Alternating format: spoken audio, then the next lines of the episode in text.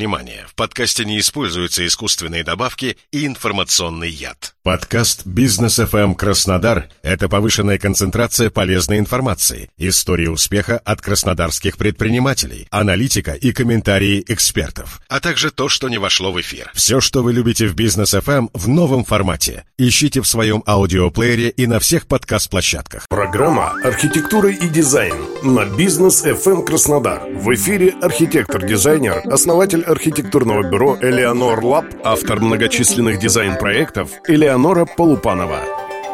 Здравствуйте! Сегодня мы поговорим о будущем строительства, а в частности об инновационных материалах. После новостей о том, что коноплю можно использовать в качестве недорогого низкоуглеродного способа армирования бетона, рассказываю вам о многообещающих новых строительных материалах, включая пластик, который прочнее стали, и грибовидные колонны, напечатанные на 3D принтере. Исследователи каждый день разрабатывают материалы, которые работают эффективнее и менее вредны для окружающей среды, а в идеале и то, и другое.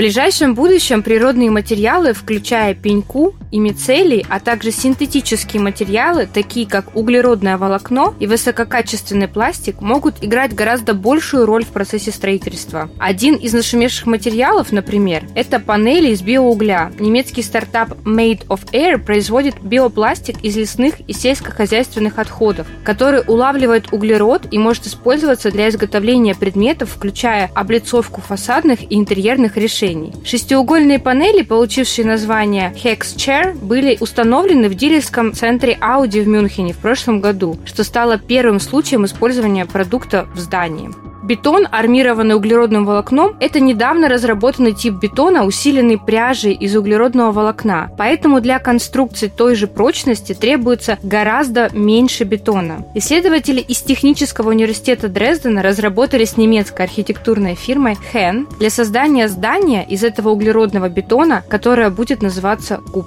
Сверхпрочный пластик, изобретенный инженерами-химиками Массачусетского технологического института, легкий и формуемый, как и все пластмассы, и в два раза прочнее стали. Синтезированный с использованием нового процесса полимеризации. Он сначала будет использоваться в качестве ультратонкого покрытия для повышения долговечности объектов, но однажды его можно будет превратить в материал для армирования конструкции зданий. Существует множество способов использования мицелия, представляющего собой ветвящуюся вегетативную часть гриба для строительства. Одним из них является метод 3D-печати Blast Studio, который использовался в лондонской практике для изготовления двухметровой колонны, которую можно использовать в качестве несущего архитектурного элемента.